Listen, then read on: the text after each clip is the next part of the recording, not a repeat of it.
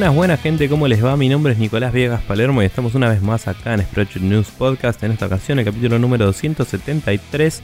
Estoy como siempre acá con el señor Maximiliano Carrión eh, conectados a través de la internet en una secuencia postraumática después de una eh, sucesión de imágenes y sonidos que ninguna persona debería experimentar y además la película de Room, que fue un cago de risa. Sí. Em, claramente la mejor opción de la noche.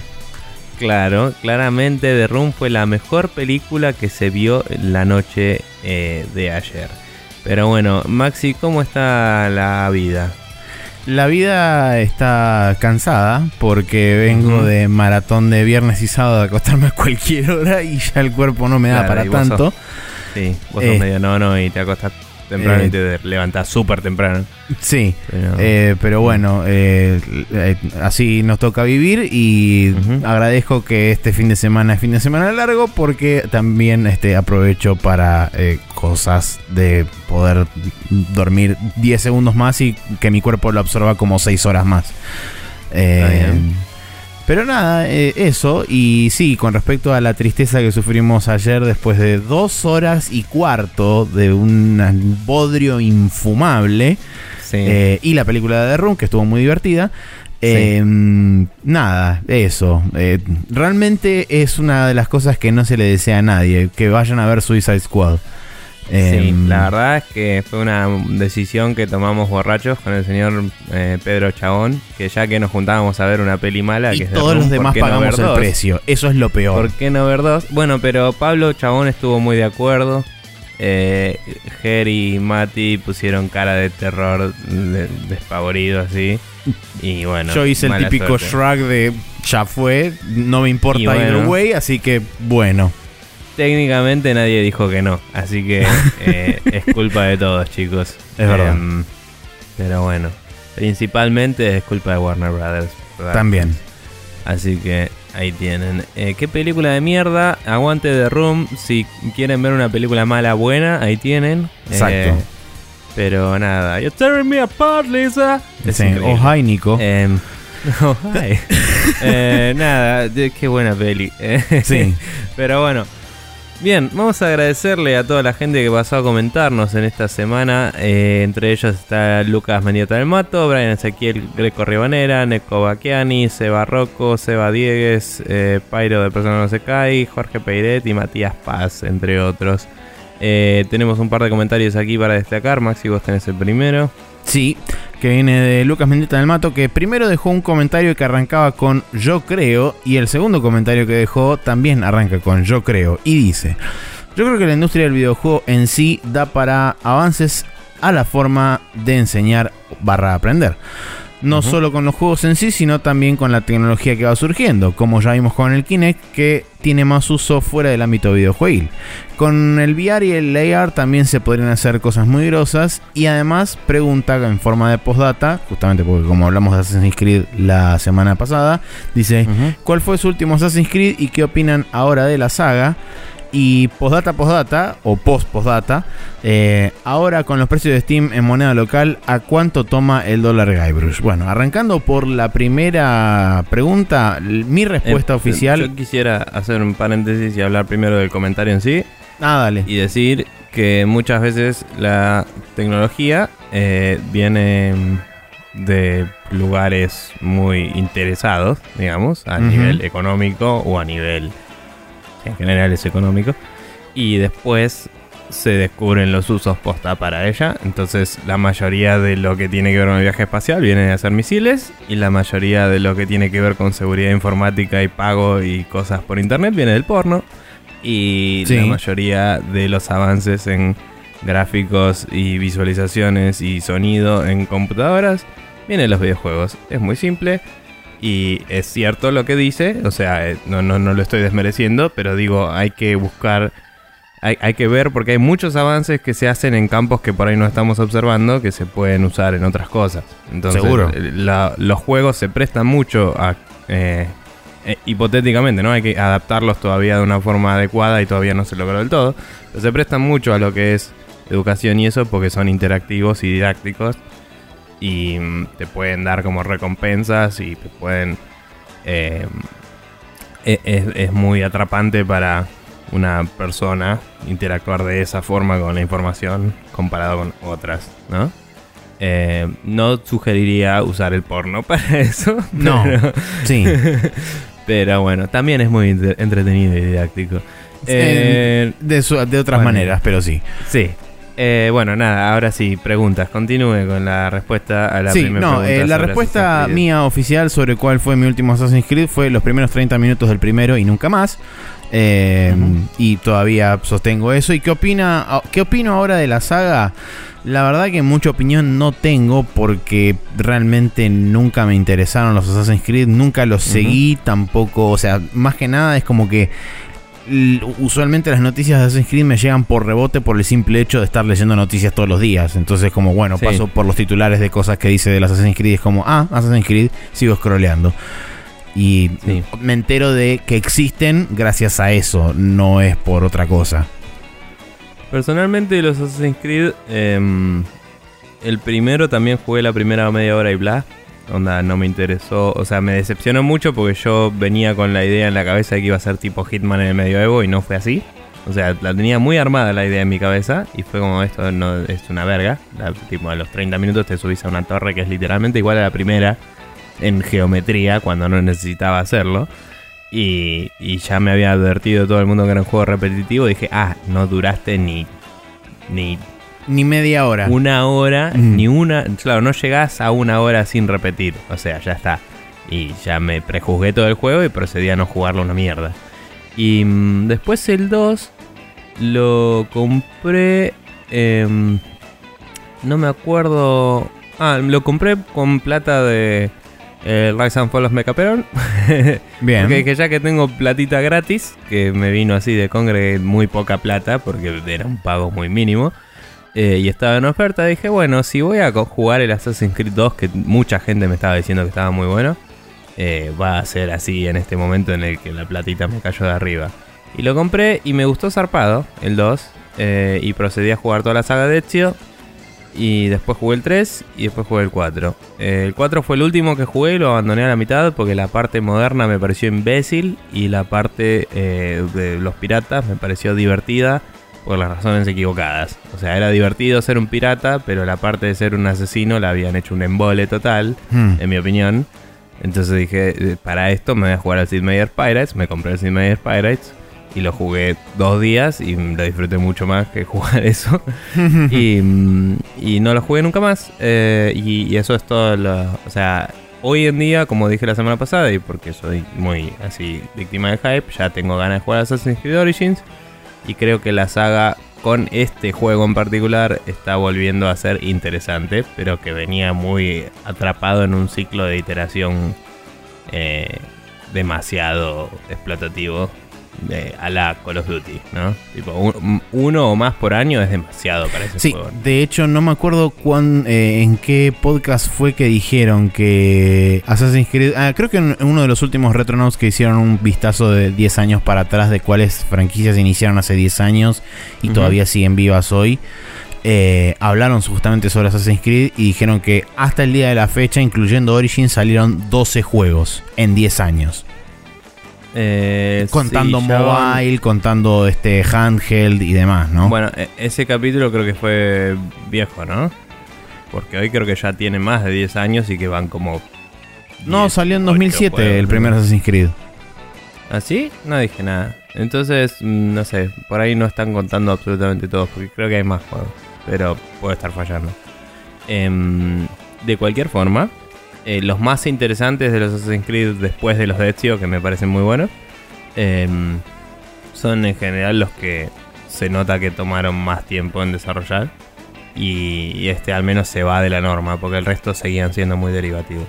Y nunca entendí, eh, para cerrar, eh, por qué nunca más pusieron el ganchito que tenían en el Revelations, que te dejaba hacer tipo tirolesa.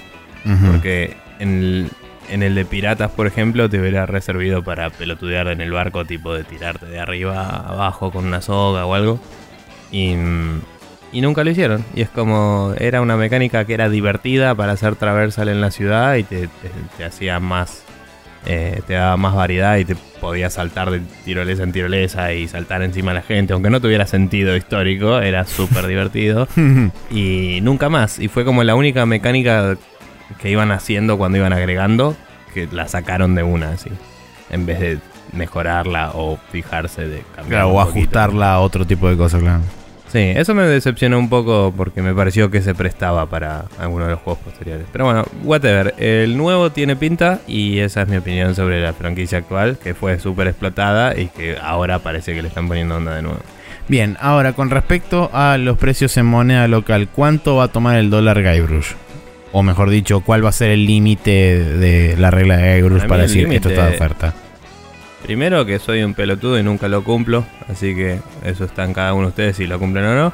Y segundo que la regla es muy clara, son 20 dólares. Si, si vamos a hablar de tipo inflación y de cosas, tendríamos que haberlo cambiado porque en ese momento 20 dólares valían más que ahora. Y no, no vamos a andar con esas cuentas. Eh, así que ya fue. Hagan la conversión correspondiente y todo lo que esté por debajo de una conversión que a ustedes les dé 20 dólares o menos, va para la regla de Irish. Así es, así es como funciona. Pero bueno, la economía es rara y imbécil a veces. Eh, por otro lado, Jorge Peret en Twitter nos dejó un comentario que dice: Quiero el spoiler cast del Super Mario Odyssey. No se escucha mal el programa. Gracias. Eh, se escucha mal el programa anterior, no digamos boludeces. Yo los quiero mucho y gracias por el apoyo, pero por cualquiera. Y eh, sí, el Super Mario Odyssey es un juego que merece discusiones curiosamente spoileras porque uno no esperaría decir, ah, no, me spoileaste el Mario, pero es un Mario que está basado en el descubrimiento de cosas lindas y exploración y todo, y es como que eh, para discutir esas cosas lindas es difícil hacerlo. Sí, sobre todo es difícil hacerlo en un, digamos, eh, bloque normal donde hay gente que todavía lo está jugando, hay gente que todavía no lo jugó, y Nintendo fue bastante juicioso a la hora de revelar determinadas cosas y no contar muchas otras durante la promoción del juego. Cosa que en realidad en líneas generales siempre hace Nintendo con la gran mayoría de sus títulos. Nunca revelan todo, todo, todo, todo. Eh, es raro porque ponele... Del Zelda mostraron horas y horas y horas. del, del, Zelda antes de que salga. Pero no mostraron mucho de nada. había gente que decía, pará de mostrarme el juego porque me está mostrando todo, qué sé yo. Y después resultó que no era así, pero la gente no lo sabía porque te estaba mostrando un montón de cosas. O sea que lo que hacen los tipos es básicamente enseñarte a jugar para que cuando sale el juego ya puedes jugar. Y eso es interesante, es algo que no todos hacen. Entonces te enseñan todos los sistemas y cuando entras ya lo sabes. Lo que sí es medio tedioso es cuando el juego además tiene muchos tutoriales. Por suerte, no fue el caso de estos dos. Sí. Em, pero también lleva a que hay algunas cosas que por ahí están medio implícitas en el juego. Que si no viste los videos de Nintendo, descubrirlas es medio difícil a veces. sí algunos movimientos avanzados y volvés. Pero nada, eh, whatever. Sí, eh, algún día eh, nos gustaría. Así como nos ha gustado la idea de hacer el de Nier y nunca pasó, que tenemos anotado un documento a medias con un montón de cosas ya y, y vamos por como el primero de los cinco finales, nada más de anotar. Em, igual creo que es más posible que pase este. Sí, es bastante más posible que pase el del Mario. Pero bueno, si ustedes quieren eh, recomendarnos cosas o quieren justamente pedirnos que hagamos spoilercast o cosas similares, pueden, por ejemplo, mandarnos un mail a spreadshotnews.gmail.com o dejarnos un comentario en facebook.com barra News, donde no solamente posteamos las noticias día a día que van saliendo durante el horario de diurno y también nocturno, porque cuando vienen de Japón vienen en la noche, eh, también posteamos nuestro podcast ahí todas las semanas, así que si quieren comentarnos también lo pueden hacer ahí. Y para otro tipo de comentarios cortitos y al pie y ahora no tan cortitos, porque tienen 280 caracteres, pueden hacerlo en arroba News en Twitter. Bien. Eh, sabiendo todo eso, gente, escríbanos sobre este capítulo y los anteriores, lo que quieran. Y nosotros, eh, mientras tanto, vamos a continuar con los jueguitos.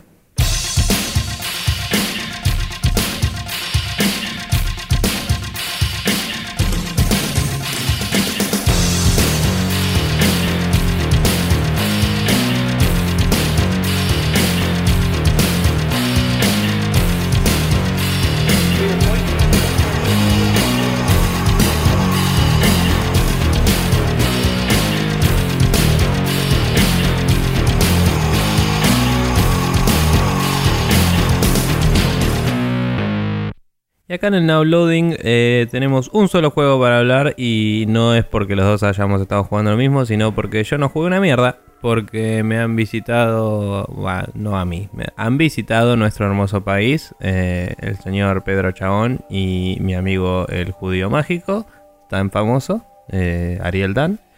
Y mm, nada, me he esforzado en visitarlos y salir de super recontrajoda con ellos y no tanto en jugar jueguitos. Así que Maxi, contame qué estás jugando vos en esta ocasión.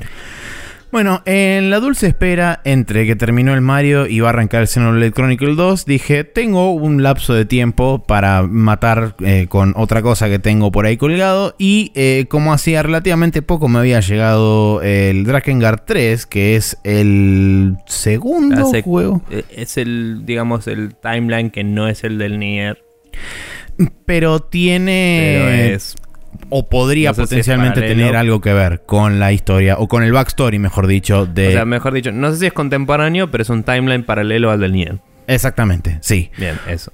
Eh, Drakengard 3 es el segundo juego de Yoko Taro en la franquicia Drakengard porque el Drakengard 2 fue hecho por otro equipo. Entonces eh, es como que no hay mucha relación entre el Drakengard 2 y el resto de los juegos de la saga. Eh, La relación más directa ocurre entre el 1, en Drakengard 1 y 3. Pero la historia, digamos que no, no tiene mucha conexión con el juego anterior, sino que es como una especie de, por el momento, universo medio como aislado de eso, eh, de todo lo que es... ¿Jugaste los otros? El 1 y el Jugué el 2? 1, eh, nunca lo terminé, nunca lo pude terminar porque la final es una patada en las bolas. Eh, por ende, no pude sacar tampoco los finales alternativos. Los terminé viendo mucho tiempo después en YouTube. Pero sí, jugué el 1. Pasa que el 1 lo jugué hace 10 millones de años. Me acuerdo dos cosas con suerte. Y tipo, nada. Pero bueno, la, la, cuestión. patada en las bolas y... Claro, exactamente. Eh, la cuestión es que aparentemente en este mundo existen una especie de diosas o podríamos decir seres superiores, porque no necesariamente las refieren como diosas, sino como seres superiores.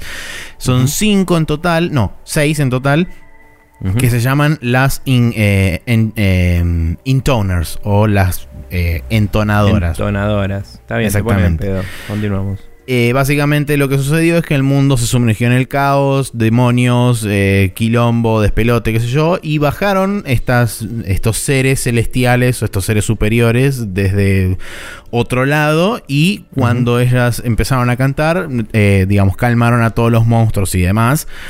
Pero no todo es color de rosa porque a los 10 segundos de que empieza esa explicación, el narrador, que aparentemente era un narrador omnisciente, se queda callado y de repente la cámara se aleja de una especie de papiro y se ve todo manchado de sangre el papiro. Y cuando la cámara gira hay una mina con una espada atravesando al chabón que estaba hablando y es como, eso es todo mentira, no digas pelotudeces, Ok. voy a matar a mis hermanas. Eh.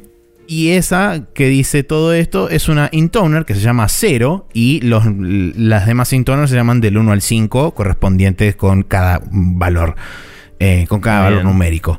Entonces, ¿Con nombres occidentales o japoneses? no, no, no, son nombres, Pregunta. este, son nombres japoneses, o sea que se llaman Ichi, Ni, San, Go. Claro, está bien. Em, de hecho, no, miento. Se llaman 0, 1, 2, 3, 4. O sea, los pusieron en japonés, pero en, en yankee, japonés. Está bien. Eh, pero bueno, la cuestión es que aparentemente esta mina, eh, Zero, tiene como único objetivo matar a sus hermanas. ¿Para qué? Para aparentemente controlar el mundo. Entonces no queda demasiado en claro si la mina Mm. es buena o es mala. Eh, pero a los pocos instantes nos desayunamos que tiene como una especie de sirviente barra eh, mascota que es un dragón que se llama Mijail y este dragón es lo que le provee en cierta forma de los poderes mágicos y de las habilidades sobrehumanas que posee.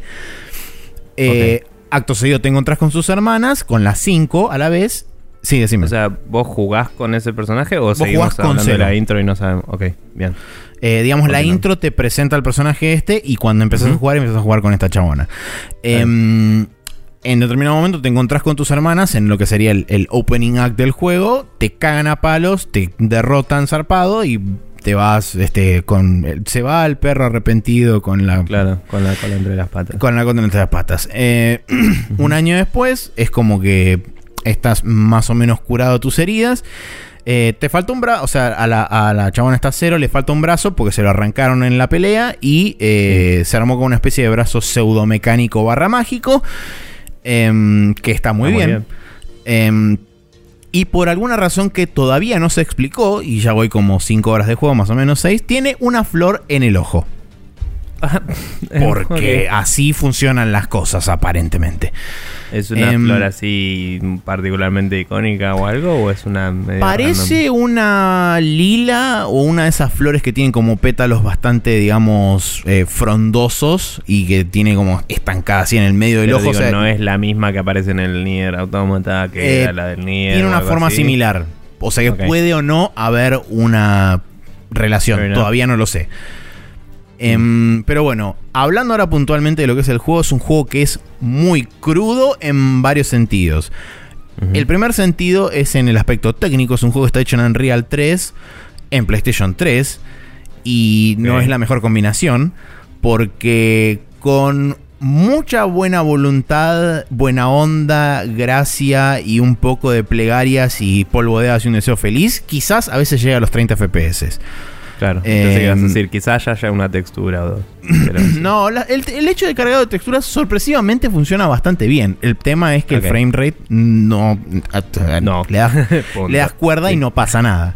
Por otro lado también está el tema del input lag, que tampoco es el mejor del mundo y sobre todo en un juego que está bastante orientado hacia la acción símil eh, character, eh, third person character action, o sea, símil, bayoneta, del May Cry, etcétera, pero está digamos enmarcado en un action RPG, es como que se complica hacer ciertos movimientos como por ejemplo el parry, esquivar golpes, etcétera, cuando ni el frame rate ni el input lag ayudan para que esas cosas ocurran en tiempo y forma.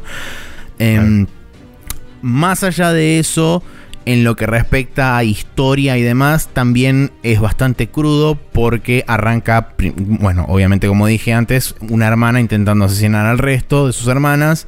Eh, ya hubo menciones a, por ejemplo, eh, sumisión sexual de parte de algunos personajes por sobre otros, eh, ni una menos y todas esas cosas. Claro. Eh, perversiones de varios estilos, no solo sexuales, sino también este, psicológicas y de otro tipo. Eh, el personaje de Zero es muy crudo a la hora de hablar, o sea, es casi como si fuera un chabón con tetas, básicamente hablando. Em. Porque, digamos, a todo, todo lo, lo, lo toma como... eh, como si fuera algo súper superficial, no le da, digamos, valor a nada de lo que le dicen y cuando le retrucan con, con cierta determinada eh, eh, justificación o justificativo o tienen la razón, responde con violencia o simplemente negando que eso fue cierto. Y entonces es como... Bien, es protagonista de un shonen, digamos. Es un poco eso, pero es como que constantemente va al choque y no, no es conciliadora bajo ningún punto de vista, por lo menos por ahora. de Sí, hecho, sí, también... Mm. Sí, eh, juegan bastante con el tema de, por ejemplo, romper la cuarta pared. Ya en más de una ocasión han hablado directamente a la cámara. eh, Y de hecho, por ejemplo, mientras un personaje estaba haciendo una acción de fondo, otro personaje mira la cámara y mira con señal de desaprobación de lo que está haciendo el otro personaje de fondo. Eh, y la, la primera, igual la primera instancia donde básicamente el juego estalla la cuarta pared porque no la rompe, explota así para afuera, es en la escena final después de la primer boss battle que tenés contra una de tus hermanas, que es eh, la quinta, donde le clava la espada en el pecho y cuando la mina cae para atrás, la mina le arranca la espada y le empieza a, a tipo a, apuñalar. apuñalar zarpado. En ese momento cortan y te ponen una imagen de unicornios, un campo verde y qué sé yo. Y básicamente las palabras en pantalla es nadie de este mundo ni de otros mundos podría ver esto porque son demasiado, eh, eh, imágenes demasiado gráficas. Por favor espere unos segundos con música clásica así súper feliz de, de espera. Y mientras tanto se escucha de fondo el ruido de una persona apuñalando y la otra gritando mientras se ahoga con su propia sangre. Em, Perfecto. Y después, bueno, corta de vuelta al plano normal y continúa la acción. Pero es como que tiene ese tipo de, de cosas totalmente desentonantes. A la vez también está el personaje este de cero que es como que medio que a todo va primero pega y después pregunta, y a veces ni siquiera pregunta, solamente pega y sigue. Em, entonces es un juego muy como extraño y todavía no está del todo armado, digamos, el, el trasfondo de cuál es la situación de ella está yendo a buscar a sus hermanas, cuál es el motivo, o sea, más allá de decir quiero el mundo para mí, no hay otra motivación detrás que seguramente va a aparecer. Tampoco sé si tiene este, varios finales, como si tuvo el Drakengard 1 y como tienen tanto el Nier como el Autómata. Yo me imagino que debe ser medio como un sello del chabón tener finales alternativos que pueden o no llegar o en el mismo punto. Eh, como fue en el primer Drakengard, que en el primer Drakengard es como que tomabas una decisión y dependiendo cuál era el resultado de esa decisión, tenías varios finales. O como pasa en el Nier o en el Autómata, que dependiendo si vas, este, los finales, digamos, opcionales, tanto del Nier como del Autómata, eh, si vas haciendo determinadas cosas que van como pseudo finales apareciendo por, por, ahí, pero digamos que el final, los finales finales son cuatro o cinco. Entonces, todavía no tengo una, una, idea muy clara del juego. Y después, en cuanto al. En cuanto al gameplay, es divertido. Pero si, digamos, podés saber separar lo que son los problemas técnicos del juego y tenés, digamos, la suficiente... Eh, no diría paciencia, pero sí diría por ahí eh, entereza mental para poder manejar eh, los, las dificultades técnicas que tiene inherentemente el juego. O sea, el hecho de que no siempre el frame te va a acompañar. Eh, tenés que. tenés que haber jugado la Play 3 cuando salió como nosotros. Sí. hemos comido algunos garrones, básicamente. Más, más, allá, más allá de eso, creo que también es un tema de.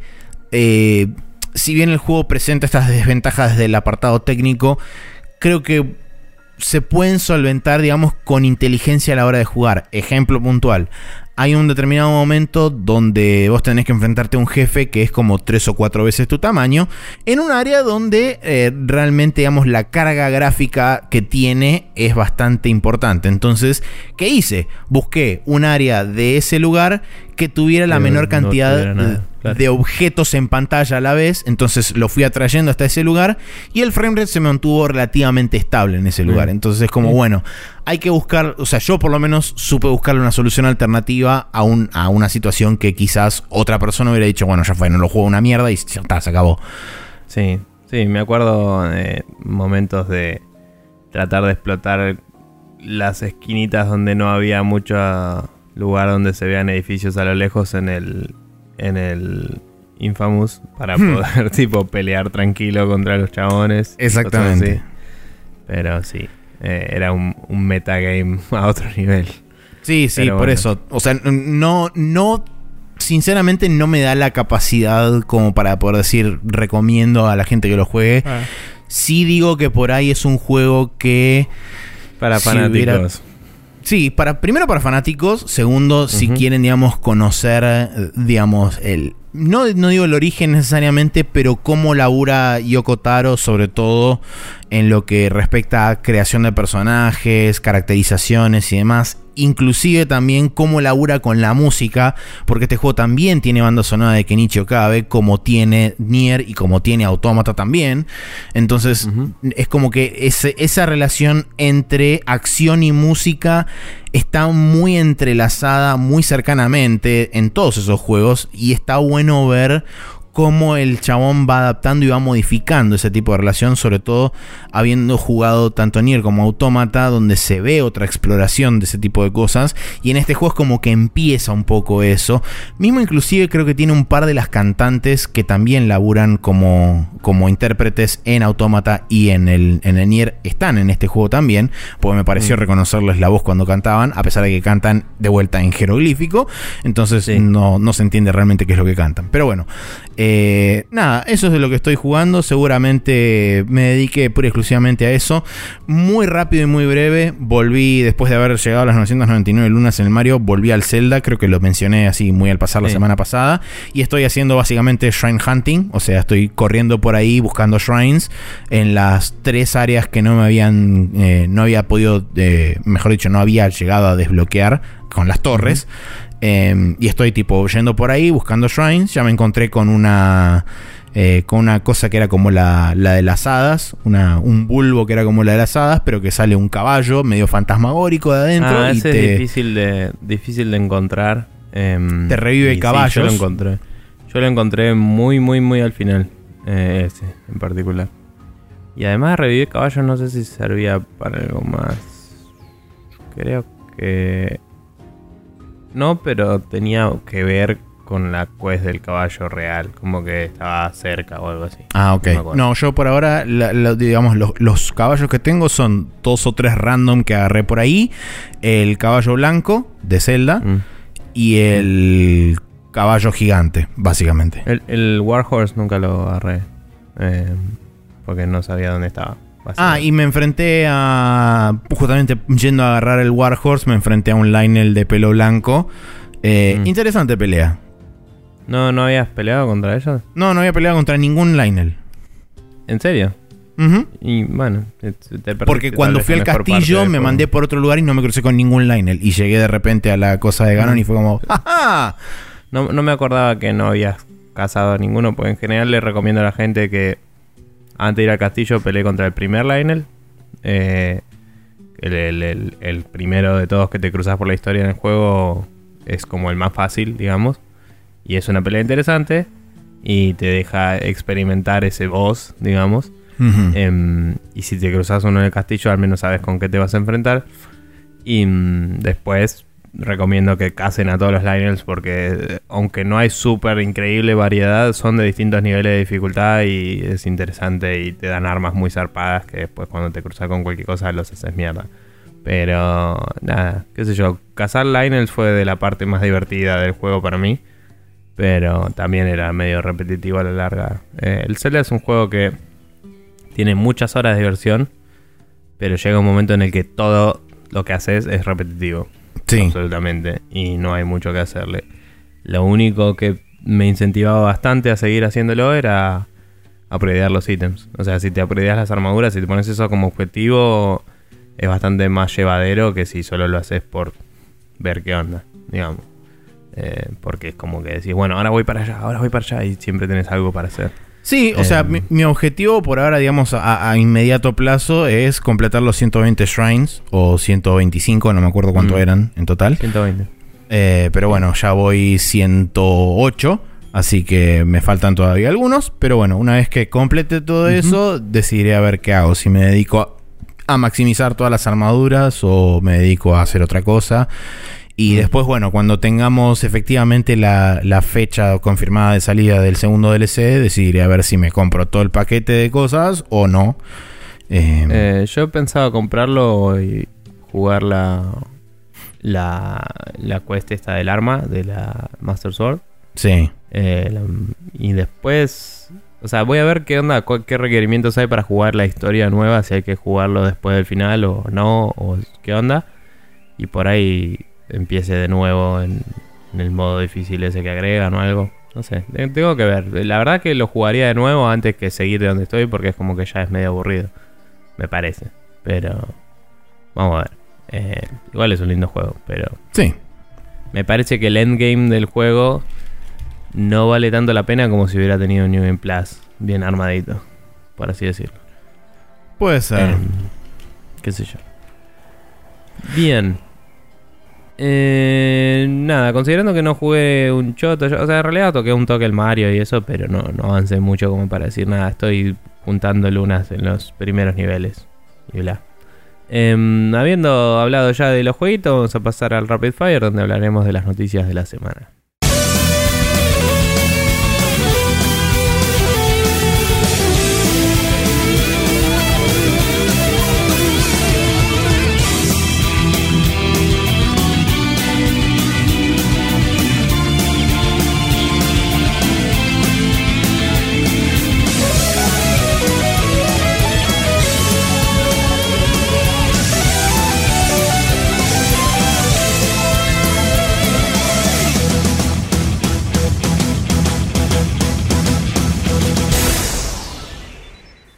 Y acá estamos en el Rapid Fire donde vamos a hablar de varias cosas. Eh, la primera que vamos a hablar claramente es una que Eh, técnicamente ya se sabía que estaba pasando en el momento que grabamos, pero mm, todavía no estaba muy eh, establecida la cosa, así que lo dejamos para la siguiente semana, o sea, hoy.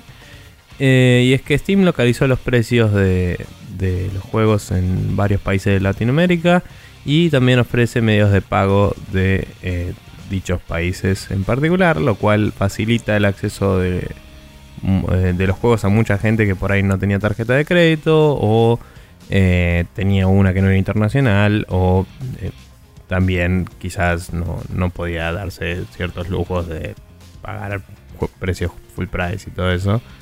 Em, la verdad es que revisando un poco los precios, hay algunas también herramientas de las que siempre hubo para comparar precios de Steam y eso que te pueden ayudar, eh, pero se ven algunos ejemplos de, de precios bastante adecuados, diría lo que es la realidad económica de nuestro país. Em, inclusive parecían ser más bajos que los de Origin, que Origin usa los precios de México para, para el resto de Latinoamérica. Creo que ponerle que un juego de 60 dólares sale 40 en Origin. Sí, o menos. 40 o 45. Bueno, acá eh, aparentemente hay varios juegos que están en una especie de 70% de descuento, digamos. No de descuento, pero de... de- valen De un diferencia de 30% precio. acá que lo que salen en Estados Unidos. Algunos. Claro. Y otros menos. Hay algunos que parece que no tocaron el valor, entonces quedó ahí. Y otros que parece que por alguna razón están más caros, porque capaz le mandaron un precio así nomás. Em, había Eh, hay mucha hay mucha decisión, digamos, de parte de los publishers una vez que Steam hizo, digamos, el cambio. Sí, porque, por ejemplo. Eh, sí, de los developers, obvio. Porque, por ejemplo, eh, el Assassin's Creed Origins está 1200 pesos eh, ahora en Sí, Steam. 1200 y pico, sí. Y el Injustice 2, que es un juego que salió hace una semana, creo, en, en la versión de PC, está 1800, la versión A la estándar. mierda. Eh, Sin embargo, tenés casos como por ejemplo el Shadow of War, que está a 650 y es el mismo Sí. publisher, es Warner Bros. Interactive. Entonces, no se entiende muy bien cuál es el criterio interno de cada uno de los publishers barra developers a la hora de poder definir los precios. qué, qué tipo de cambio están tomando, porque a priori lo que se especulaba era que Steam aparentemente iba a tomar valores de conversión entre 13 y 15 pesos el dólar. Sí. Y hay juegos que incluso están por debajo de eso y otros juegos que están por encima de eso. Entonces es como que bastante raro. Steam te da el, como developer te da la libertad de poner el precio que quieras. No hay- otros stores que te ponen precios límites, pero en Steam no. Y mm, eso implica básicamente que si vos no pones ningún precio para un territorio, tu juego no está disponible en ese territorio. Que es lo Yo que no pasó sé. con varios juegos. Pasó con varios juegos. Hay varios juegos que no están disponibles hoy acá hasta que no se les agregue un precio acorde. Eh, creo que el Civilization 6, no sé el día de la fecha, pero la, cuando yo miré no estaba y el DLC sí, lo cual era medio estúpido. Em, pero bueno, yo no sé, pero imagino por cómo funcionan este tipo de cosas, por lo menos del lado de mobile, donde yo he trabajado lanzando apps y eso en el laburo. Em, suele haber algunos tildes de eh, poner mi contenido en todos los territorios, que si lo tenés tildado solo se distribuye a todos los territorios. Claro. Y otro tilde a veces puede o no haber de poner mi precio, mi precio en el porcentaje sugerido, ponele. Supongo que Steam Claro. te sugiere un porcentaje, pero vos eh, tenés la libertad de poner el precio que quieras. Entonces, si no están puestos que lo haga todo automático, vas a tener que entrar y poner los valores vos. Y por eso algunos juegos están por ahí pelotudamente caros. Eh, o quiero creer que es por eso y no porque decidieron que eso es un precio aceptable. Em, y nada, y es como. Como que hay una situación en la que no se regularizó la cosa, no, no hay un estándar y no. No creo que haya un estándar, pero digo, no hay un. No podemos asegurar que todos los juegos bajaron de precio eh, y son accesibles hoy. eh, Sí, o, o son más adecuados. Eh, porque la realidad también es que eso es algo que me asustaba cuando escuché la noticia, no sé si lo mencioné en el podcast, porque mencionamos que esto se venía, es que en PlayStation pasa mucho, en Xbox no tanto, que hay juegos que salen un precio más caro para no competir contra el retail. O sea, si vos vas al, al Compumundo o vas a eh, Sony Style o lo que mierda sea y te vas a comprar el juego en cajita, te sale un huevo, por lo que sea, nadie sabe por qué carajo. Y en la versión digital del Store Argentina de PlayStation te sale el mismo huevo para que no le cagues la plata a Compumundo. Para que haya paridad. Eh, lo cual es bastante entendible a nivel negocio y hijo de puta a nivel tipo no conviene a nadie excepto a esos retailers porque ni siquiera creo que a Sony le convenga mucho pero nada eh, en el de Xbox por ejemplo en el store de Xbox ya lo mencioné esto sí el Assassin's Creed Origin sale 800 y pico casi 900 pesos entonces eso para mí es un Ubisoft no se metió a cambiar el precio imagino porque también el Far Cry 5, que creo que es pre-order todavía, no sé si salió. Sí, no, es estaba listado a 600 pesos, 650 creo. Y es como, bueno, es del mismo publisher y está a un precio totalmente distinto. No tiene mucho sentido. Por ahí, por ser distintas ramas de Ubisoft, hacen lo que quieren. Por ahí simplemente no lo tuiquearon. Por ahí tienen una tabla que dice, bueno, poner el precio de este lugar si no sabes qué ponerle. Y le pusieron el precio de otro lugar que era ese. O lo que sea. Eh, o por ahí ellos saben que el, que el Origin se puede comprar en caja, que es probable, ese tipo de juegos llegan a venderse en retailers acá para PC. Y capaz que el Far Cry 5 lo van a vender solo digital, ¿me entendés? Sí.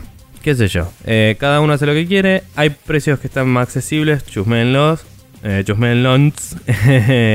y esta semana en la que sale este podcast es el Black Friday en Estados Unidos el de verdad, digamos. Y el lunes de la semana que viene es el Cyber Monday. Así que esténse atentos porque se vienen las ofertas de Steam. Y ofertas más precio localizado, igual eh, mm, billetera vacía y felicidad. Así que... Sí, eh, como adendum, como pequeño adendum a esta noticia, solo para, digamos, en carácter informativo y eh, precautorio sería, o... Eh, Preventivo. Preventivo, eso. Eh, de forma preventiva también, exclusivamente para las personas que viven acá en nuestro país, en Argentina. Así que si nos escuchan de fuera de Argentina, a ustedes esto en principio no los afecta, tendrían que consultar sus legislaciones locales, pero hay una, hay una reforma tributaria que se mandó al Congreso esta semana o, a principio de la semana pasada, que justamente es la que menciona que todos los servicios digitales, ya sean de streaming, de compra de videojuegos, música y demás cosas. Y bienes no tangibles, digamos. Exactamente, van a empezar a pagar el 21% de IVA y una vez que se apruebe esa ley y se publique en el boletín oficial, eso va a empezar a correr. Entonces tengan en cuenta que eh, de acá hasta antes que termine el año, muy probablemente porque quieren aprobar esa ley lo más rápido posible. Igual se va a implementar en 2018 si se aprueba, pero sí.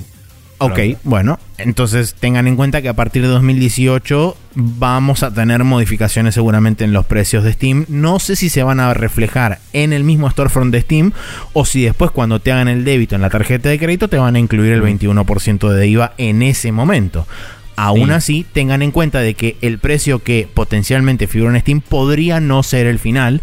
Y esto no solamente aplica en Steam, sino que también aplica, por ejemplo, a lo que nosotros nos compete, Go, eh, PlayStation Network, Origin, Greenman Gaming, etc. Em, honestamente, hay que ver cómo lo aplican, porque Steam, PlayStation, Xbox y eso tienen una entidad legal en Buenos Aires que cobraría y tiene que pagar el impuesto, pero Google Games no tiene. GOG no tiene. Entonces, si yo le pago plata a GOG, eh, no tienen una obligación legal de pagar impuestos que yo sepa. Y ese IVA se le está cobrando a las empresas, no a nosotros como consumidores. Así que tal vez no los servicios digitales que no están basados acá. Ok. Hay que ver, eh, hay que informarnos mejor. Bien. Eh, esto es una aclaración que hace Maxi de eh, sepan que los precios estos, más allá de que siguen cambiando, pueden después además tener un impuesto más adelante. Y eh, esto es una nota personal, está perfecto, porque son empresas que están eh, juntando un montón de guita de nosotros argentinos y no están devolviendo absolutamente nada al país. Eh, y eso no está bien por cómo funciona el sistema económico en la vida. Y nada, hay que, después que nos salgan más caro las cosas, bueno, es un garrón. Pero en teoría, según vemos los precios y más el 21% del IVA, o no sé si va a ser un porcentaje distinto al de medios digitales, em, seguiría siendo más bajo que lo que pagábamos en dólares. Así que aprovechen el momento en el que no hay impuestos, pero no se mueran de angustia cuando haya impuestos porque está bien. Eh, Habrá que, ver cuál es este, cuál es digamos el precio entre comillas final una vez que se aplica todos los impuestos y demás. Pero bueno, era solamente a modo de prevención barra información para que la gente supiera que después de repente un día se despiertan y no, ¿qué pasó? Los precios están todos más caros. Sepan que es por eso. Bien, eh, siguiente noticia es una noticia que ya va a quedar vieja al momento que salga este podcast, porque este podcast sale el 21 de noviembre, pero eh, se anunció esta semana, o mejor dicho la semana pasada, que el 20 de diciembre va a revelar un nuevo juego de la saga Valkyria, eh, no se sabe si va a ser un juego de la, digamos, lo que sería la rama principal, que son los Valkyria Chronicles, o si va a ser un juego de esta nueva saga de spin-offs, que creo que es Valkyria Revolution, con el primer juego que aparentemente no le fue tan bien ni en ventas ni en crítica, no solamente en Japón, sino también en Estados Unidos. No fue un juego que fue recibido súper positivamente. Eh, por supuesto que al instante que se terminó de anunciar esta noticia, ya hubo gente que salió a especular que es este, una remake HD de Valkyria Chronicles 2 y 3, que es el Valkyria Chronicles 4, etc. Todavía no se sabe absolutamente nada. Hay muy poca información al respecto sobre, en, digamos, en forma de eh, siluetas de personajes y de algunas otras cosas que no tienen, digamos, ninguna semblanza con personajes anteriores de ninguna de las dos franquicias, o sea que realmente puede ser cualquier cosa. Pero bueno, eh, nosotros que estamos todavía en el pre-anuncio, no podemos saber mucho. Seguramente ustedes que ya están en el post-anuncio y ya deben saber por lo menos el nombre. Em, ya van a saber un poco bastante más de lo que sabemos nosotros. Lo único que se sabe es que va a ser un anuncio a nivel global y que va a salir para plataformas, eh, para consolas hogareñas. Entonces, esas son, digamos, las únicas dos confirmaciones que hay por el momento. Sí, eh, debo decir que la nota en la cual eh, estamos citando en particular, que es de Dual Shockers, sí menciona que hace un año más o menos se había hablado de que tenían intenciones de continuar la serie original de Valkyria alguna vez, así en un statement medio vago. Eh, y que el Revolution no.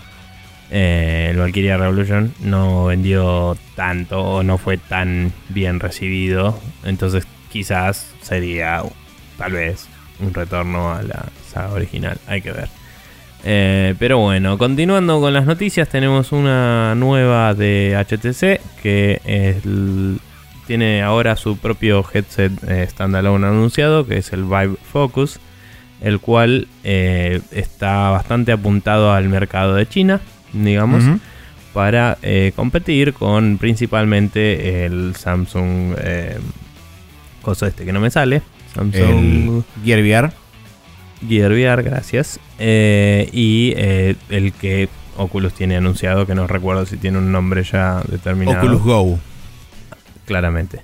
Em, nada, el, hay una fotito así bastante eh, producto mm, lindito OSA, eh, que parece tener eh, tracking inside out tal vez, y tiene cámaras que miran hacia afuera que vas a tener, cuando lo tenés puesto seguro se va a ver re creepy porque parece que tenés dos ojos de robot en tu cara.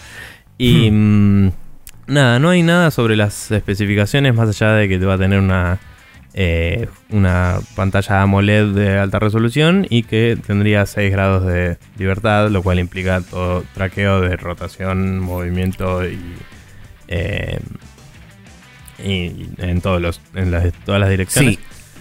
Y mm, nada, eh, no teniendo detalles técnicos es medio difícil especular qué tipo de cosas va a poder hacer, pero imagino que va a ir, como decía, para el lado de lo que hace el Gear VR y soportar cosas más mobile, digamos. También Vive hizo ahora un coso que se llama Vive Wave, que es un sistema open source eh, o un protocolo, digamos, open source para que se pueda estandarizar un poco eh, todo lo que es VR, porque parece que en China hay mucha segregación con distintos eh, proveedores que están haciendo visores para todos lados.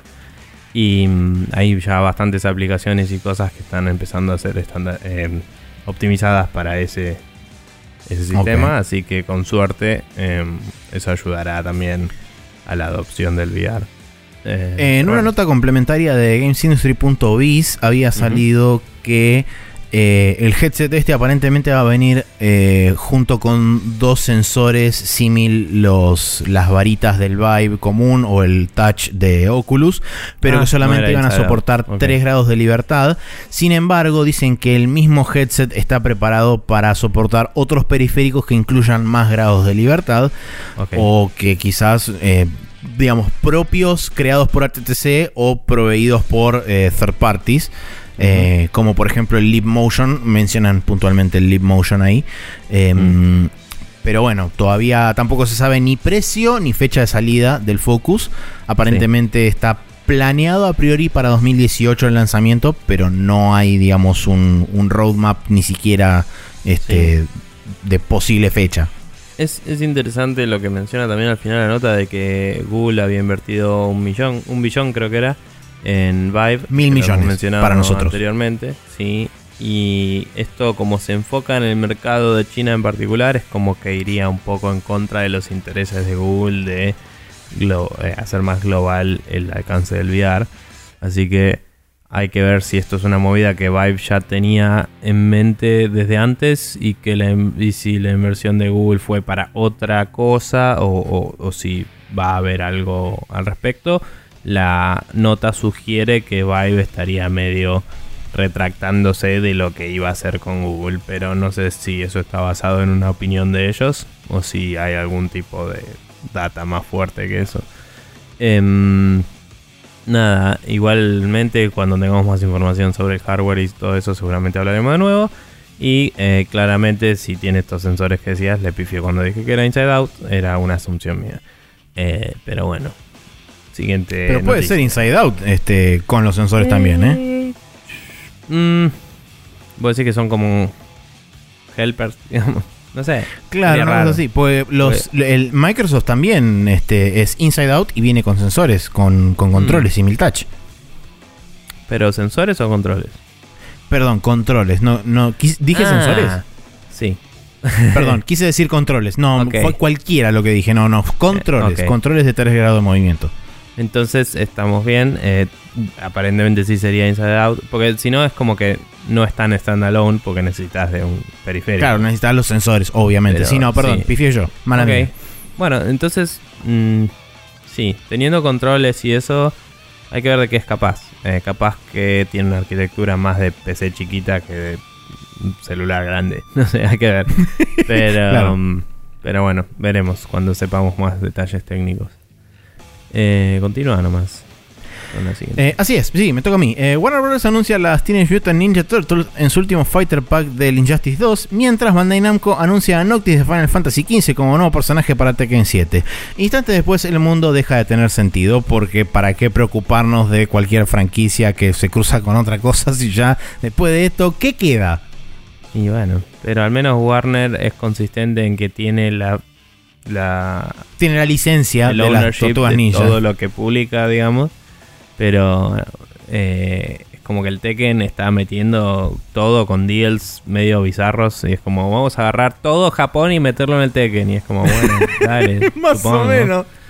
Em, pero bueno, eh, yo quiero saber cuándo va a estar eh, Marco del Metal Slug en el Tekken. Claro.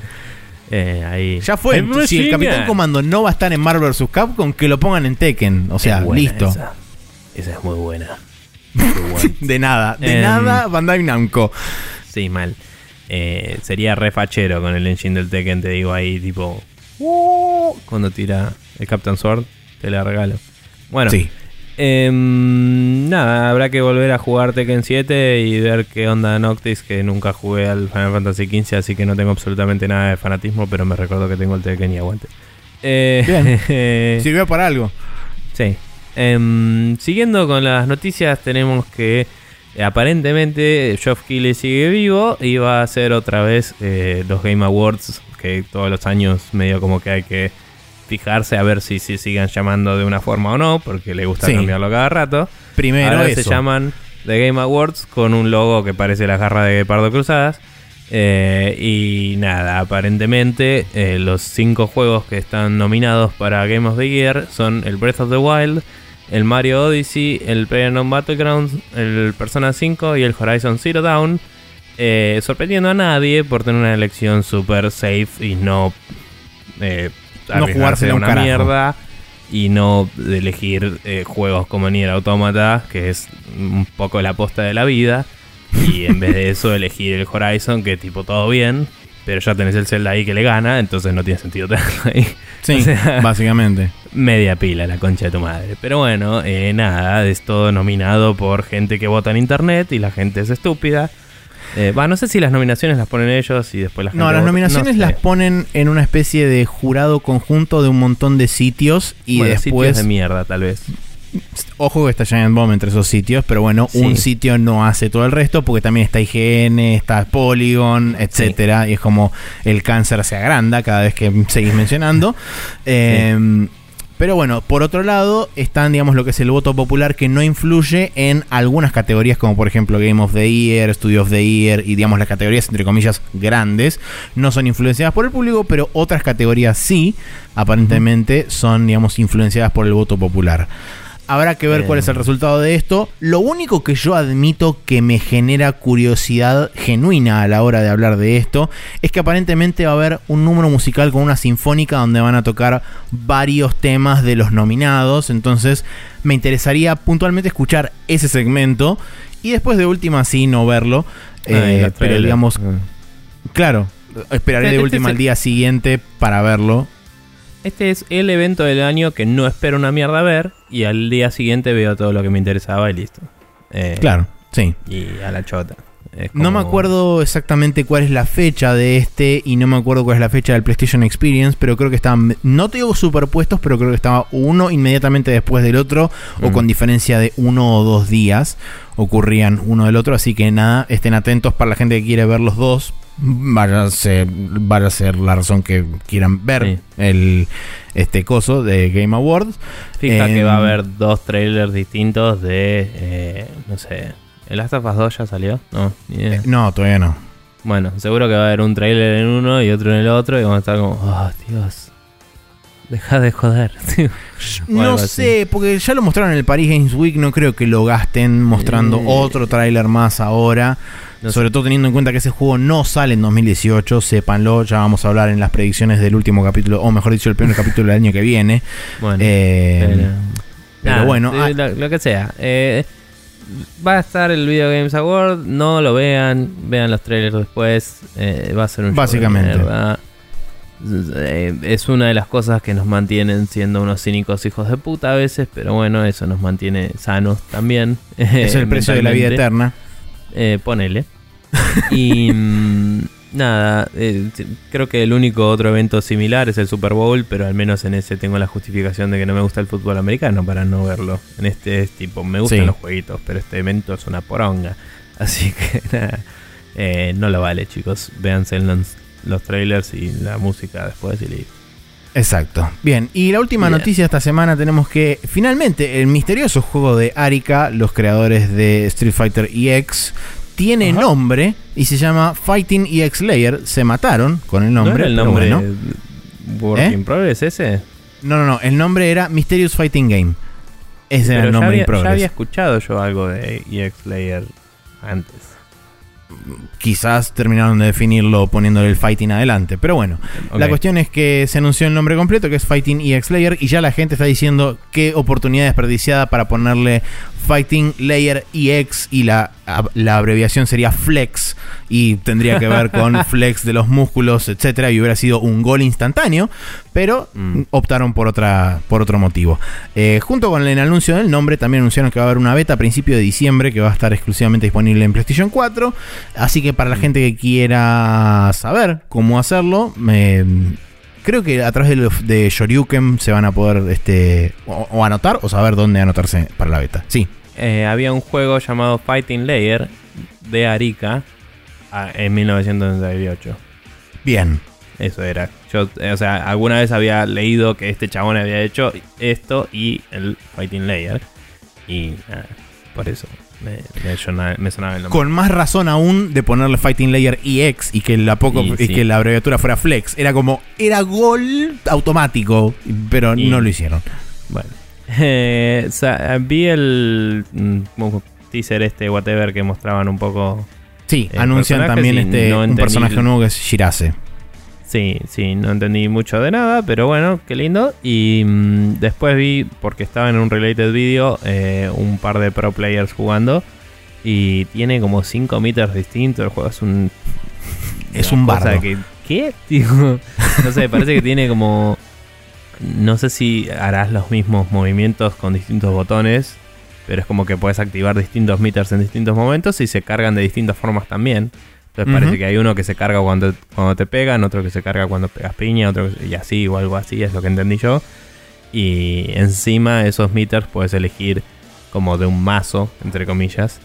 Entonces tu personaje puede tener distintas builds eh, según que elegís antes de empezar a jugar. Eh, y puedes tener como ataques más técnicos o defensivos o eh, de alguna forma hay uno que te hace medio invisible aparentemente y, y como que te hace un sneak attack y es como ok, es tipo super falopa. Así que Sí. supongo que va a ser interesante para los torneos y va a tener muchas variables para jugar. Eh, lo cual es interesante para cualquier persona fanática de los juegos de pelea, así que good for them. Eh, sí me choquea que se vea tan igual al, al Street Fighter las visuales, tipo el motor. Es como muy marcada la Sí, visual. es muy Street Fighter. Mm. Eh, Street En, Fighter, en más de un, en más de un sentido. Como una mezcla entre el 4 y el 5, diría la- los gráficos. Pero bueno. Claro. Sí, Eh, bien. Eh, calendario de esta semana tenemos el martes 21 de noviembre el Gear.club Unlimited para Nintendo Switch, el. Project Nimbus Code Mirai para PlayStation 4 y el Super Beat Exonic para Nintendo Switch. El día miércoles 22 tenemos el Earth Defense Force 4.1 Wing Diver The Shooter para PlayStation 4. Y el jueves 23 de noviembre tenemos el Portal Knights para Nintendo Switch. Bien, no tengo idea que es nada de eso, pero... Yo el único que conozco es el Earth Defense Force, que es el de las arañas y este ah, eh, hormigas Sí, sí, sí. gigantes y matás y rompes todo y es tan falopa y cabeza que está buenísimo. Sí. Eh, y tiene como tres polígonos. Pero Sí. y corre a Eh, 4 frames. Sí, el primero es de carreras, eh, eso obviamente lo sabía. Creo que lo mostraron en alguna direct, pero no sé de- ni de qué empresa es. Es medio loco. eso. Pero bueno. Eden Games, dice, no tengo idea de quiénes son. Whatever. Bien. Eh, vamos a cerrar acá y pasar al Hot Coffee, donde vamos a hablar de cajitas.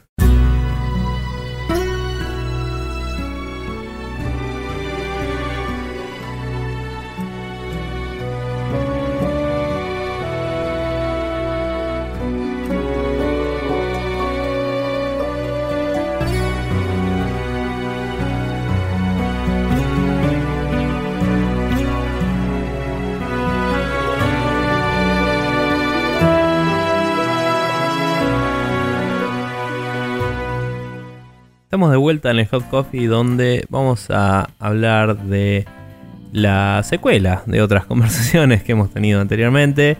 Eh, que también es una secuela del Battlefront 1. Eh, que nada, eh, pasaron muchas cosas muy serias esta semana.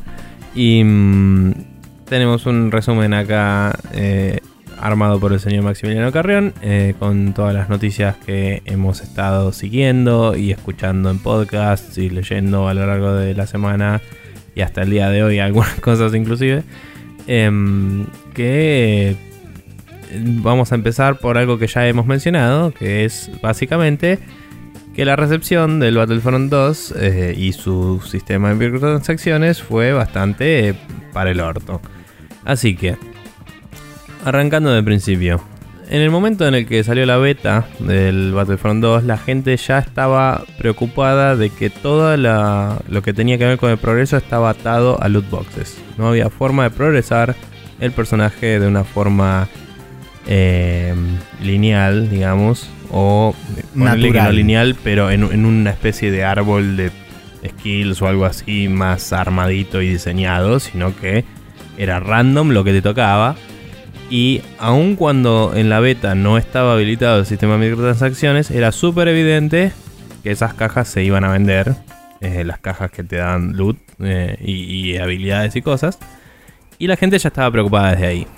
Y los de EA decían, no, bueno, eh, no se preocupen, estamos balanceando cosas, esto no es final, vamos a ver cómo lo armamos, la progresión está work in progress. Fue la declaración oficial. Exacto. La gente siguió su vida. Tiempo después, eh, además de esto que dice acá del, del Origin y EA Access, en un evento de eh, review, donde Ah, sí. jugaron varias personas durante tres días este juego, eh, salió, salió que, o sea, los tipos estuvieron jugando, les pareció más o menos bien, seguía estando atada la progresión a las loot boxes y los precios implicaban que había que jugar una cantidad de horas considerable para sacar personajes. Pero me parece que las, mm, o sea, las reviews y todo eso es como que dijeron, bueno, está atado a las loot boxes la progresión y eso podría joder a algunos, fin. Las eh, reviews que fueron producidas en ese evento. Sí, sí, sí, sí. Eh, y, y no todas salieron en ese momento. No sé si había un embargo o no. Eh, no las leí todas. Solo sé que la gente que estaba comentando sobre eso lo decía medio al pasar, como, bueno, fíjense si les jode esto, porque está. Fin. Tipo. Inmediatamente después sale, eh, creo que la semana siguiente o un par de días después, sale el juego para los que habían comprado la versión de 80 dólares en EA Origin Access y EA Access, que son los programas que tiene EA eh, de pago mensual. Sí, en Xbox Que- y en PC. Sí, que te dan o acceso eh, gratuito a juegos viejos o acceso temprano a juegos nuevos a veces. Eh, y demos y cosas así. Eh, entonces sale el juego para los que habían... eh, primero creo que salió para los que habían pagado el coso o para los de Access. Eh, bla, bla, bla, bla, bla. Creo que la, la versión especial lo que te daba era el acceso a través de EA Access. No, eso era, eso era el martes. El día martes fue eso. Ok, eh, La... EA Access te daba. No sé si tenías que tener el juego, pero unos probaron el juego antes y otros jugaron el pruebo después, pero antes del lanzamiento también. Cuestión o sea- que estas cosas, eh, la gente que pagó 80 dólares por el juego, digamos, para la edición especial, whatever, y la gente que tiene EA Access, tenga o no el juego, eso no, esa parte no la tengo clara, pudo jugar el juego antes de que salga. Y los personajes salían cuatro veces lo que se había dicho, eh, lo que se había visto en el evento de de review. review. Eh, no sé si todos salían cuatro veces, pero el, eh, por ejemplo Darth Vader, que era el ejemplo que disparó todo esto, salía 40.000 puntos, cuando en el, el evento de review, según dice eh, un- varios reviewers que estuvieron atestiguando el asunto, eh, salía 10.000 puntos, que es un valor más alcanzable en un tiempo de juego normal, digamos. Entonces, la gente empezó a explotar. Un chabón dijo, pagué 80 dólares por esta versión y ni siquiera puedo extrabar a Dar- Darth Vader. Eh, y ahí arrancó el post de Reddit más salado en mucho tiempo, incluyendo la respuesta de EA, que eh, era la típica respuesta de PR de estamos balanceando esto en base al feedback de la gente, esto es la primera instancia, de ahí en más vamos a ver cuánto tarda la gente en juntar los puntos y vamos a regular los precios acordemente. Una respuesta en sí aceptable, pero la gente eh, estaba súper irascible ante la situación eh, y no se estaba reconociendo el hecho de que esto es un problema, que es algo que creo que absolutamente todas las personas están bastante de acuerdo en eso. Eh, entonces lo empezaron a, downvo- a downvotear el post eh, y resultó ser el post más downvoteado de la historia de Reddit. Eh, si podés buscarte cuánto estaba en este momento. La última vez que lo vi- 650.000 negativo creo que estaba más o menos. Bien. Em, Eso fue, creo que ayer o, o el, o hoy a la mañana. Ahora me fijo. Perfecto. es, es- es ridículo directamente. Eh, cuestión que. eh, lo siguiente que pa- Eso fue el viernes 10. Eh, lo siguiente que pasa fue el domingo 12 que EA, en base a la eh, reacción del público tan negativa, redujo el costo de todos sus héroes 75%. O sea que básicamente ese eh, Darth Vader que estaba a 40 volvió a estar 10. ¿No?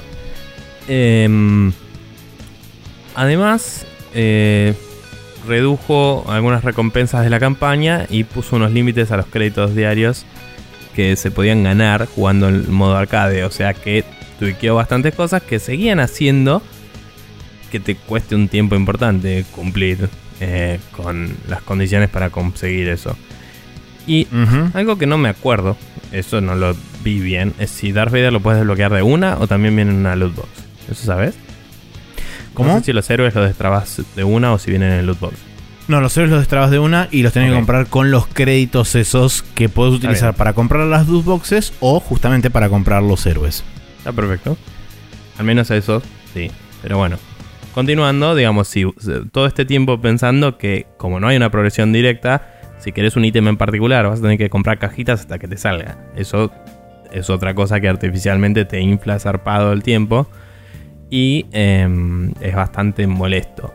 También escuché que eh, los puntos que te dan tienen que ver con cuánto tiempo estás jugando y no tanto Sí. con tu desempeño. Entonces vos podías quedarte con, la, con el juego prendido sin moverte, haciendo idling. Podías dejar la- el, el juego ahí y irte a la mierda.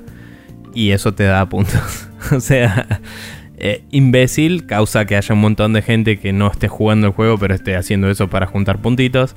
Y eh, no le ayuda a nadie en nada. Eh, una pelotudez absoluta.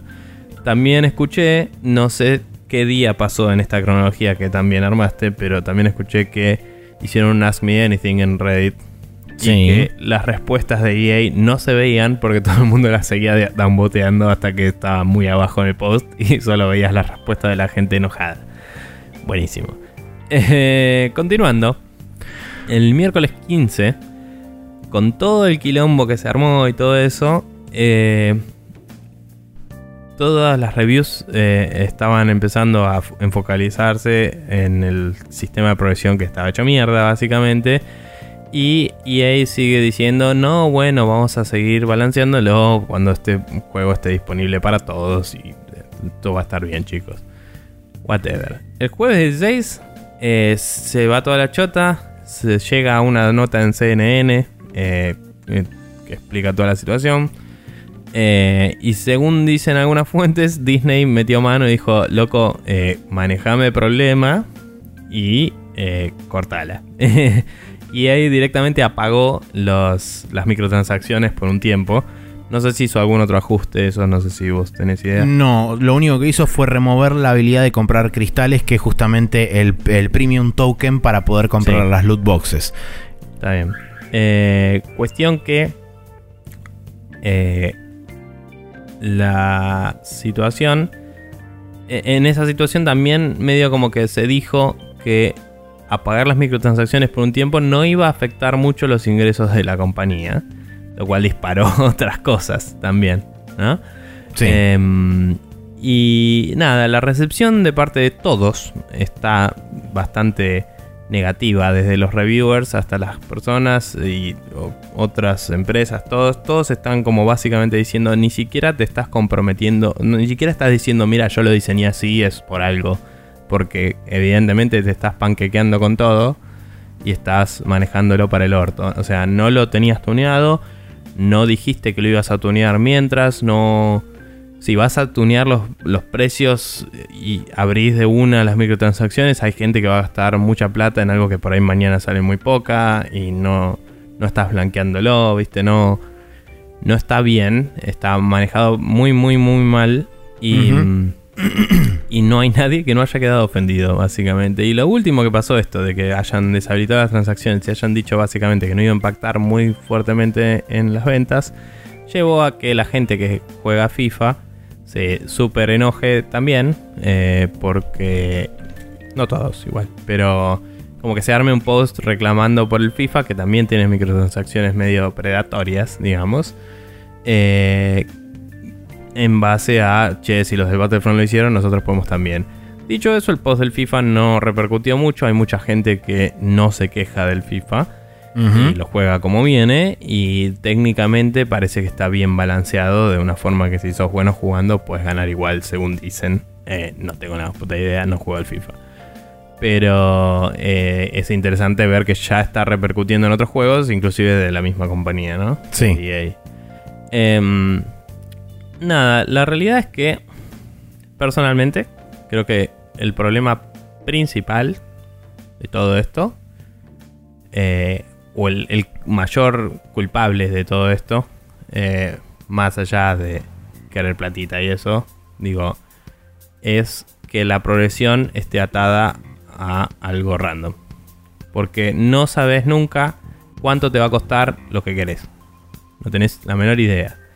Eh, en el Titanfall eh, vos podías jugar una partida y por participar te dan una base de puntos, pero después por cada cosa que hacías te iba dando un poquito más de puntos.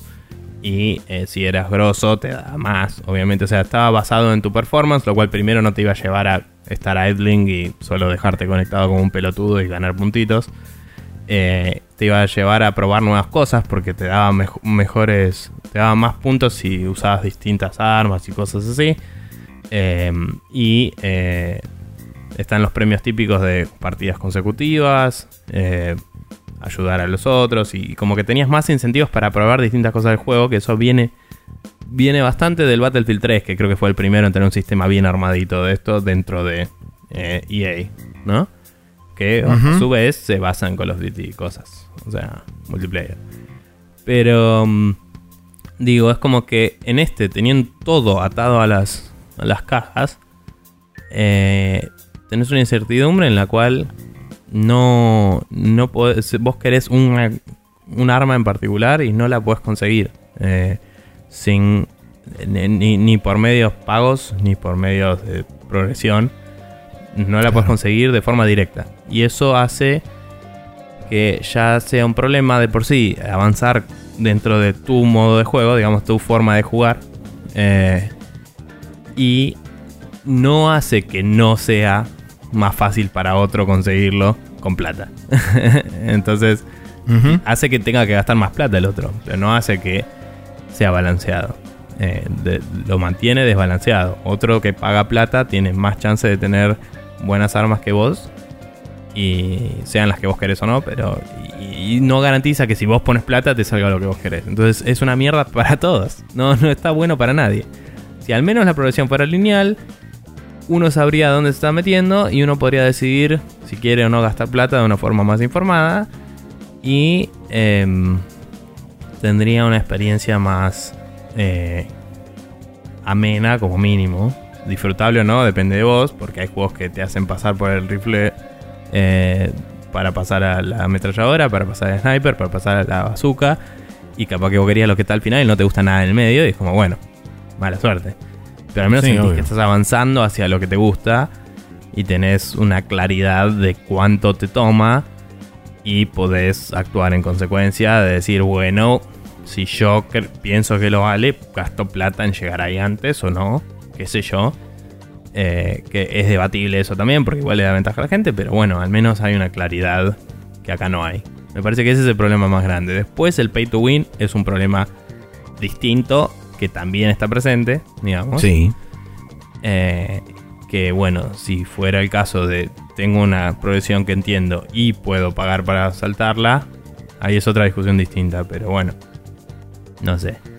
Em, la verdad que ha sido una mierda para todos esta situación y el juego se ve y se escucha hermoso y es como Star Wars, vamos los pibes, pero ves todo esto y no te dan ganas de tenerlo una mierda. Y eh, me estoy quedando sin voz ya de tanto hablar, así que Maxi, opiniones. Mientras tomo agua. Eh, ¿Qué decir de todo esto? O sea, principalmente creo que demuestra una una total desconfianza de parte de EA a la hora de, como mencionabas vos antes, de decir esta es nuestra visión y nos atenemos a eso por más que eh, a todos, eh, absolutamente cada una de las personas de la Tierra le parezca que está mal. Pero bueno, por lo menos hubieran sido consistentes con su visión original. Esto... Eh, es un poco también lo que mencionábamos originalmente cuando hablamos de, de EA cerrando Visceral, que para mí es un tema de que a EA cada vez le falta o, cada vez pierde más la identidad de sí mismo. Ya no creo que dentro de, digamos, lo que son las esferas corporativas o las esferas más altas de EA, de lo que es management, directores y demás, eh, sepan realmente cuál es el rumbo a seguir. Es como que están, están intentando tomar decisiones que aplican sobre el ya mismo, sobre el inmediato, el futuro inmediato. Por eso se implementaron estas microtransacciones, por eso... Eh, digamos, eh, el Need for Speed aparentemente también tiene microtransacciones, por eso en parte además de todo lo que se habló, digamos, tras bambalinas de Visceral y que aparentemente el proyecto no estaba yendo hacia ningún lugar y se estaba eh, transformando en una especie de feature creep gigante, digamos, las razones que ellos utilizaron públicamente para eh, cancelar el juego y redireccionarlo, si querés, fueron razones que tienen mucho que ver con el ahora y más que nada tienen mucho que ver con el ahora financiero porque eso fue, estaba más, más que nada dirigido a los inversionistas de EA. Y eso creo que también es lo que está pasando. Justamente cuando EA habla con, con los inversionistas y les dice, esto, esta, entre comillas, suspensión temporaria de las microtransacciones no va a afectar en la proyección que tenemos. Eh, básicamente son palabras de de, de, digamos, de darles más confianza o más seguridad a los inversores de que no van a perder guita o no van a ganar tanta guita de última. Porque perder guita es, difícil. Pero me parece que, todo... no, no, toman un puto riesgo. Eh, sí. Y cada vez toman menos. No toman un riesgo real. Ayer estábamos hablando de esto eh, con, con Pedro y con Pablo. Eh, en un contexto de Netflix. ¿sí? Estábamos hablando de las series de Netflix. Salió la de Punisher, no la vi todavía. Y que están cada vez menos interesantes, siguen estando bien, pero están hechas a partir de números, ¿no? Es lo mismo que las Assassin's Creed de piratas que decía antes, que es como, uh, en el 3 te gustó el barquito, bueno, ahora tenés un juego entero, yupi. Y es como, en Netflix tienen todos números de todo el consumo de toda la gente, agarran qué es lo que más consume la gente, se fijan las reviews de esos y dicen, bueno, esta parte de este, esta parte de este, esta parte de este, te sacan lo que vos querías pero de una forma en la que es poco interesante, pues literalmente lo que vos querías y no te sorprende una mierda. Diseño por comité, claro. Entonces, acá están haciendo eso, pero para los inversionistas a la vez, no sé. Eh, lo, que, lo que le decía a Pedro es, las cosas de Netflix son buenas porque no son buenísimas. o sea, no se arriesgan una mierda, no te sorprenden de una puta forma. Entonces vos la ves y es como, ah, sí, estuvo buena. Eh, sí, y eso es todo. Sí, nosotros lo charlábamos el, viernes, el día del cumpleaños de Guillo, lo charlábamos con Lucas Ferrero desde el lado del anime, que ahora Netflix está eh, queriendo ir a Japón y desembolsar una cantidad muy importante de guita en producción de anime exclusivamente para su plataforma. Entonces, el riesgo natural que surge, para mí personalmente, que surge de esa movida, es que Netflix intente adaptar el molde de su público norteamericano a el anime japonés. O sea, que intenten, digamos, mm. eh, licuar, no, pero bajar la vara o, intentar ser el mínimo común denominador para que la mayor cantidad de público de Netflix consuma anime.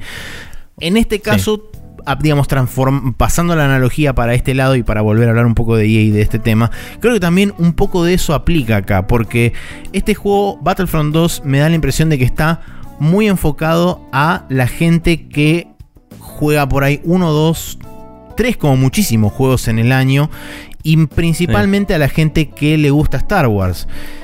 Entonces, desde ese lado es como mínimo una venta asegurada ya tenés porque el fanático de Star Wars no se va a preocupar en averiguar que todo este tema, este tema de las loot boxes, las microtransacciones, que tarda 60 horas en desbloquear a Darth Vader. O sea, no, le, realmente no le importa eso. Entonces, el fanático solamente lo que quiere es ir, ver, fijarse. Oh, mira, tiene una campaña que pasa entre episodio 4 y episodio 5. Juega la campaña, después de última se mete un rato con el multiplayer a ver qué onda. Si tiene un grupo de amigos, juega con ese grupo de amigos, un rato, la pasa bien, juega 2, 3, 4 horas y después, listo, vuelve a lo que estaba jugando antes o sigue con su vida. Es que, to be fair, dicen que el gameplay está bueno y lo que hacen con los visuales y el sonido es imbécil, o sea, es zarpado. DICE hace juegos que se ven muy bien y suenan increíble. Y es como, y en Star Wars escuchar el ruido del tirito bien y te huele el bocho mal. O sea, el Power Fantasy de estar ahí siendo un... Seguro. Un chabón en el mundo de Star Wars lo vas a tener y eso te va a hacer que te lo compres. Eh, a menos que sepas todo esto y digas no quiero darle mi plata o eh, digas, bueno, voy a esperar a ver qué mierda pasa, etc.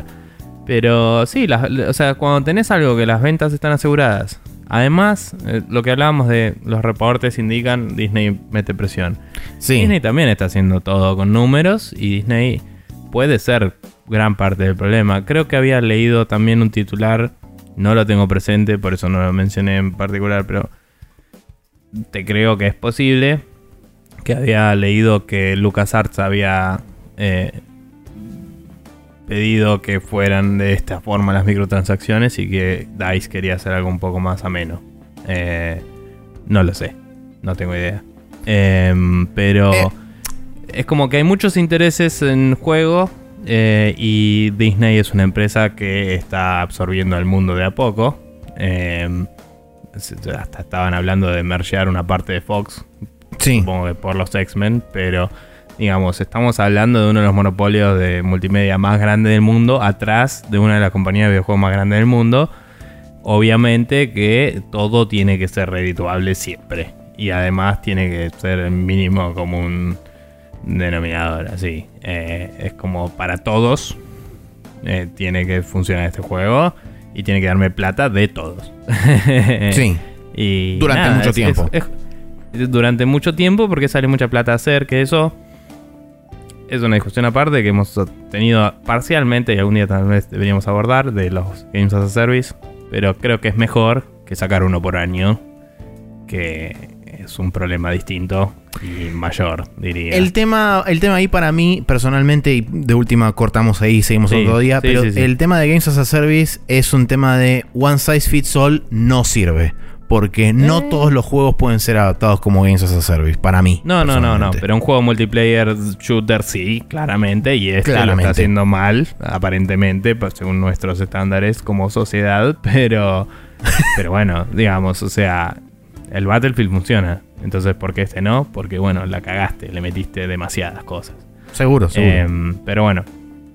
Nada, no sé si tenemos mucho para reflexionar. Es más bien una update de la situación. Eh, como último, como último, último, último, eh, digamos, eh, punto para anotar o para, digamos, tener en cuenta es que eh, dos, eh, dos, comisiones europeas de lo que sería Europa continental, la, puntualmente la Comisión belga y la Comisión holandesa de apuestas, iniciaron dos investigaciones cada una por su cuenta sobre la posible determinación tanto de Battlefront 2 y de Overwatch como Games of Chance, le dicen ellos, o juegos de eh, probabilidades sería.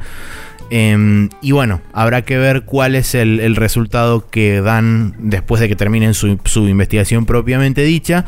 Y si cada una de estas comisiones llega a la conclusión de que alguno de los dos, o los dos, o ninguno son Games of Chance, habrá que ver cuáles son las repercusiones de eso, porque particularmente en Europa, son sumamente estrictos con lo que tiene que ver con las apuestas y las, este, multas que hay en, pos de eso. Inclusive podría llegar a darse el caso de que si son, digamos, eh, si son catalogados como Games of Chance, tendrían que ser removidos de la venta directamente en estos países en particular. Eh, en algunos puede ser, también puede ser que tengan que recolear la mayoría y recalificarlos como para mayores. Claro. Eh, o pueden tener que, mm, digamos, exponer el código de las todas las, las chances y todo eso a, a la comisión para que lo regulen y ahí ver si estaban en falta o no y pagar alguna multa bastante millonaria. O sea, hay muchas cosas que pueden pasar. Por eso. Eh, tendría que ser regulado por el Estado en varios de los casos si se cumpliera. eh, claro, si se determina que es realmente así. de esa forma, sí. Em, nada, eso es una discusión que es un poco más general sobre las loot boxes, pero este es uno de los casos más candentes en la situación hoy en día. Y, y seguramente tendremos más sobre eso en el futuro cercano. Sí. Em, pero bueno, nada, el Battlefront eh, na- sa- eh, salió ya, creo, ahora que lo Sí, pienso. salió el día viernes pasado. Oficialmente, digo, para el resto que no tenía Sí, sí, Early Access, para todo el whatever. mundo. Sí. Y no tengo idea de cómo son los números, pero habría que chusmear. Habría que chusmearlo, en sí. algo la cosa. Y sí sé que mucha gente empezó a pedir refunds después de ofenderse Mucha de gente. forma zarpada, digamos. Así que nada, Como-. Como comentario final y para cerrar todo esto, eh, actualizado al día de ayer, tenemos que el post de Reddit tiene 720.844 downvotes eh, al momento, digamos, de ayer a la noche aparentemente. Así que, pues no, no estoy encontrando el post puntualmente, entonces estoy viendo un lugar, un chabón que está updateando cada tanto el, el, el- su post propio con los valores que va teniendo.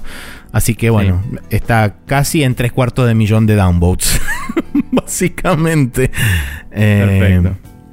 Pero bueno, em, nada. Vamos a. Dame un segundito. Bla, bla, bla. Nada, estaba viendo justo una nota que no voy a leer ahora que dice que EA dice que van a volver las microtransacciones. No me sorprende para nada. suspensión O sea, temporal fue, no fue Sí, definitiva. sí, sí, sí, sí. Sí, sí, sí. Pero digo, quería ver si el statement decía algo, pero no parece que haya mucho. Em, pero bueno. Nada, gente, los vamos a mantener al tanto sobre lo que pasa. Probablemente en hot coffees más cortos. Esto fue un resumen así de todo lo que pasó. Sí. Eh, pero tampoco vamos a dedicar todo el podcast a esto. Así no, que, seguro. También un eh, poco esto va a tener obvias repercusiones a lo largo y a lo ancho de toda la industria. Entonces también va a ser interesante Sí. ver de acá a un tiempo cómo, eh, digamos, estas ondas impactan sobre las diferentes organizaciones y diferentes publishers, desarrolladores y demás, para ver cómo encaran esto y cuál es la respuesta de cada una de esas comunidades o de su público frente a este tipo de frente a este tipo de prácticas. Eh, por supuesto que habrá quienes lo hacen mejor y quienes lo harán peor. Difícilmente lo hagan peor que EA, pero nunca se sabe. Así que habrá que ver cuál es la reacción y cuál es la presentación de este tipo de cosas. Bien. Vamos a cerrar acá el tema y vamos a pasar entonces al Special Move, donde les recomendaremos unas cosas de YouTube.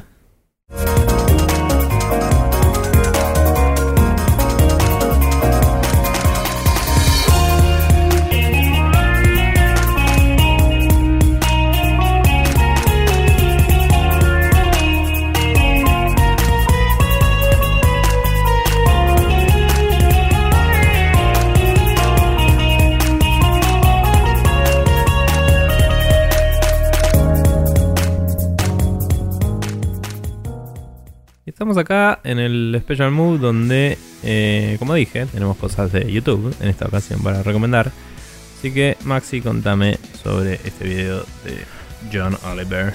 Bueno, John Oliver eh, es un chabón que tiene un programa en HBO, si no me equivoco, que Sí. se llama Last Week Tonight, eh, donde en la última media hora, 20 minutos, hace un monólogo basado sobre un tema en particular. En este caso, no me acuerdo si era exactamente el último programa o el uno de los últimos programas del año, Para- el de este monólogo. Si, si no está de vacaciones ni nada, para este momento va a ser el programa anterior, que fue la semana Ok, bueno, claro, exactamente, sí. El programa de la semana pasada, el programa de lo que sería la semana del 12 de noviembre, el domingo 12 de noviembre.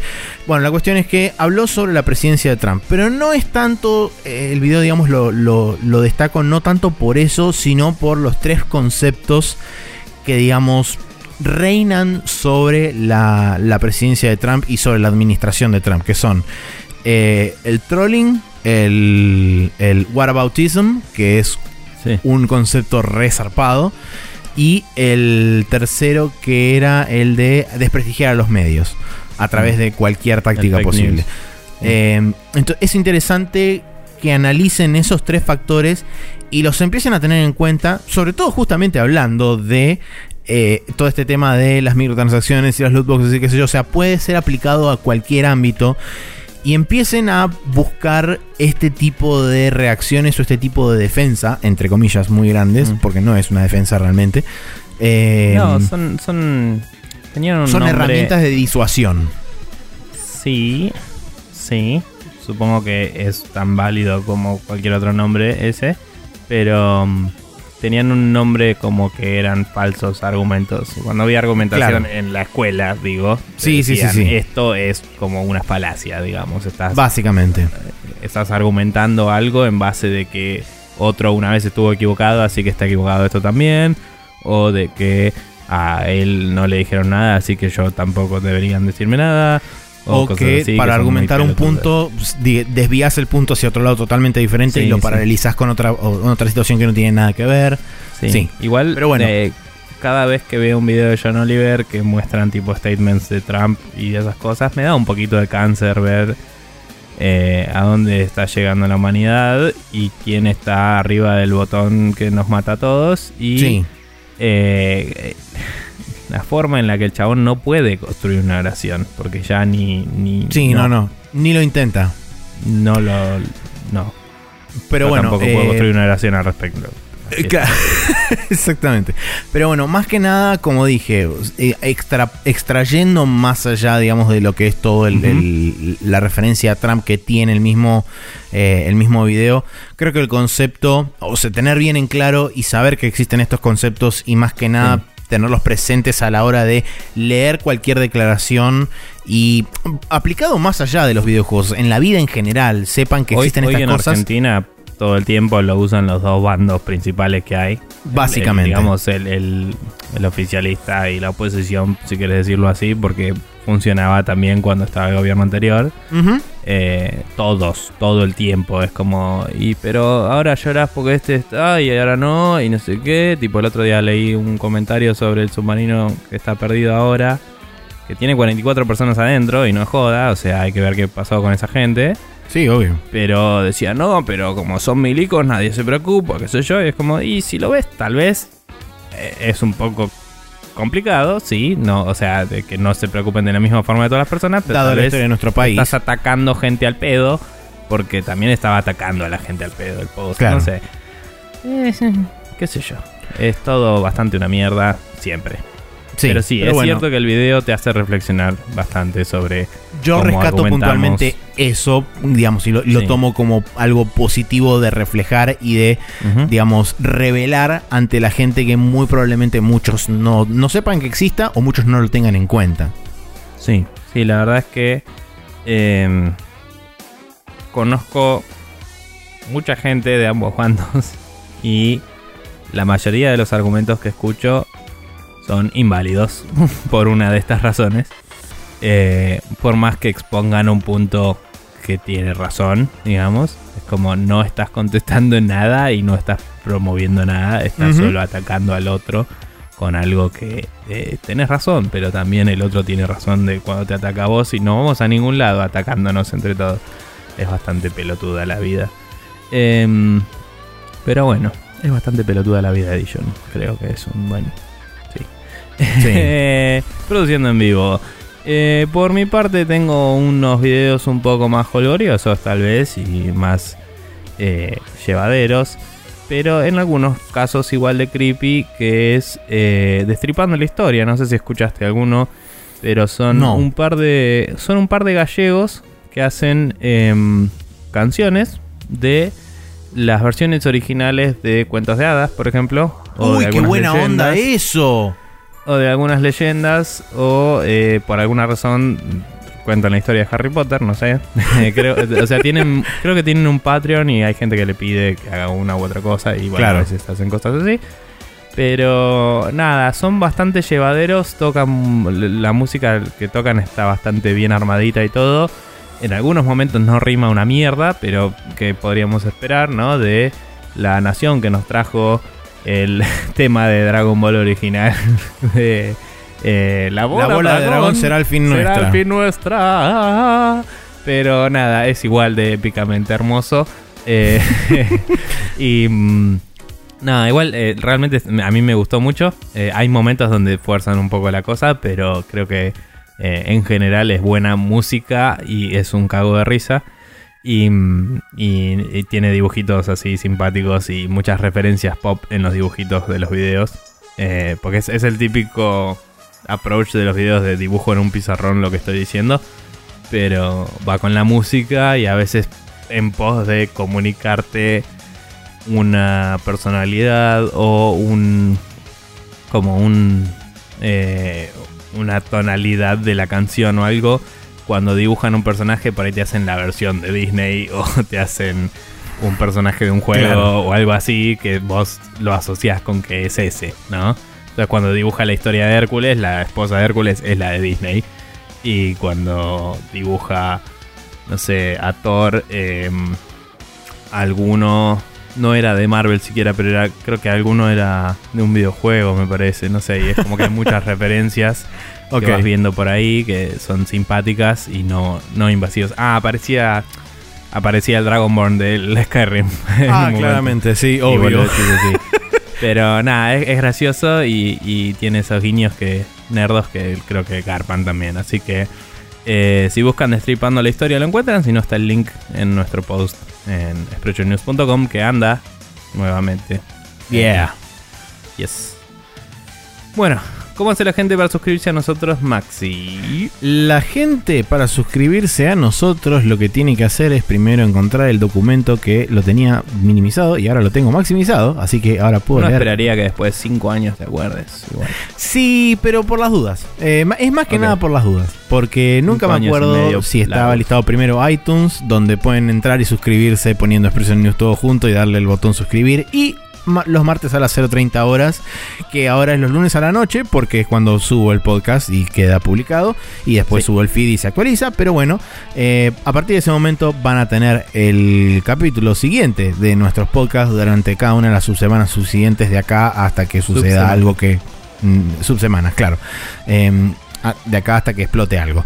Eh, en todo caso, que ustedes no tengan dispositivo manzanátil, pueden pasar por Spreadshot News y copiarse el feed, que es spreadshotnews.com barra podcast. Recomendamos imperiosamente que se copien este feed, que es el que nosotros manejamos y tenemos 100% del control.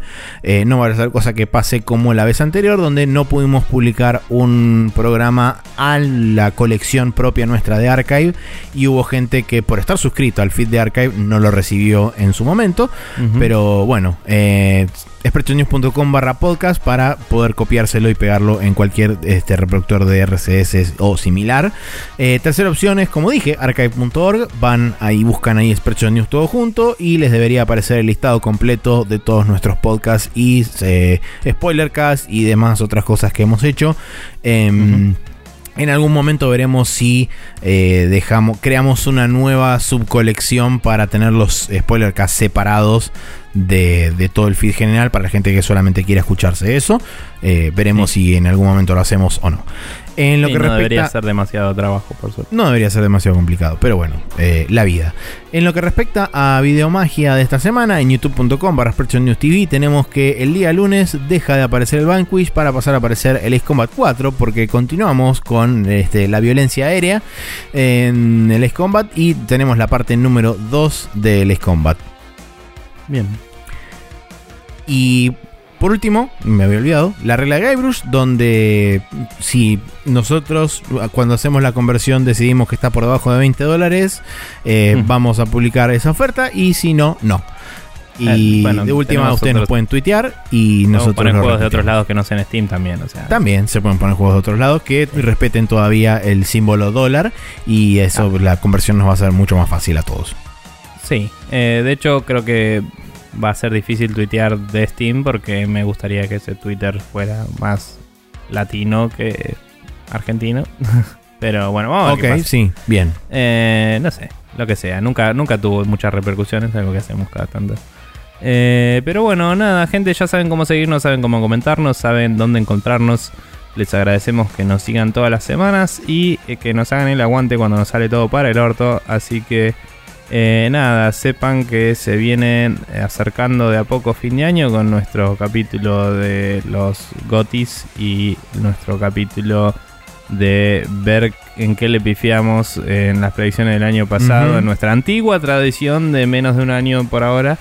Y eh, de prevenir qué va a pasar el año que viene, que vamos a ver qué pasa. Sí, también está el resumen de- del año en cuanto a noticias que fueron sucediendo, una especie de recapitulación Sí. que hacemos durante el año. O sea, se vienen, digamos, el contenido clásico de Spreadshot News Podcast de fin de año, que es son cuatro o cinco programas donde hacemos todos los años lo mismo, excepto Diciembre por la llama, tradición. Sí, excepto por la tradición que tiene menos de un año de ver a ver en qué le pifiamos de lo que dijimos el año pasado, Sí. Eso fue básicamente. increíble. Yo me acuerdo cuando estábamos seguros de que lo hacíamos y de golpe nos quejamos y no era ni a palo lo que hacíamos. increíble. Qué, qué grandes que somos. Eso nos pasa por escuchar otros podcasts y, Donde hacen esas cosas. claro, y asumir que nuestra vida es. Nuestra vida se son vive a través de otros son podcasts. todos nuestros. Sí. Pero bueno, no sé. ¿Qué sé yo? ¿Te acordás cuando festejamos los 100 capítulos en el Centro Cultural Correa con el trailer de Star Wars, Maxi? Estuvo re bueno. Eh, pero bueno. Nada. eh, nos vemos la próxima, gente. Y hasta luego. Y espero que hayan pasado un buen fin de largo. Y espero que Guilla haya tenido un gran cumpleaños. Perdón que no fue Guilla, te quiero mucho. Eh, y nada, aguante todo, chicos. Saludos. Nos vemos la semana que viene.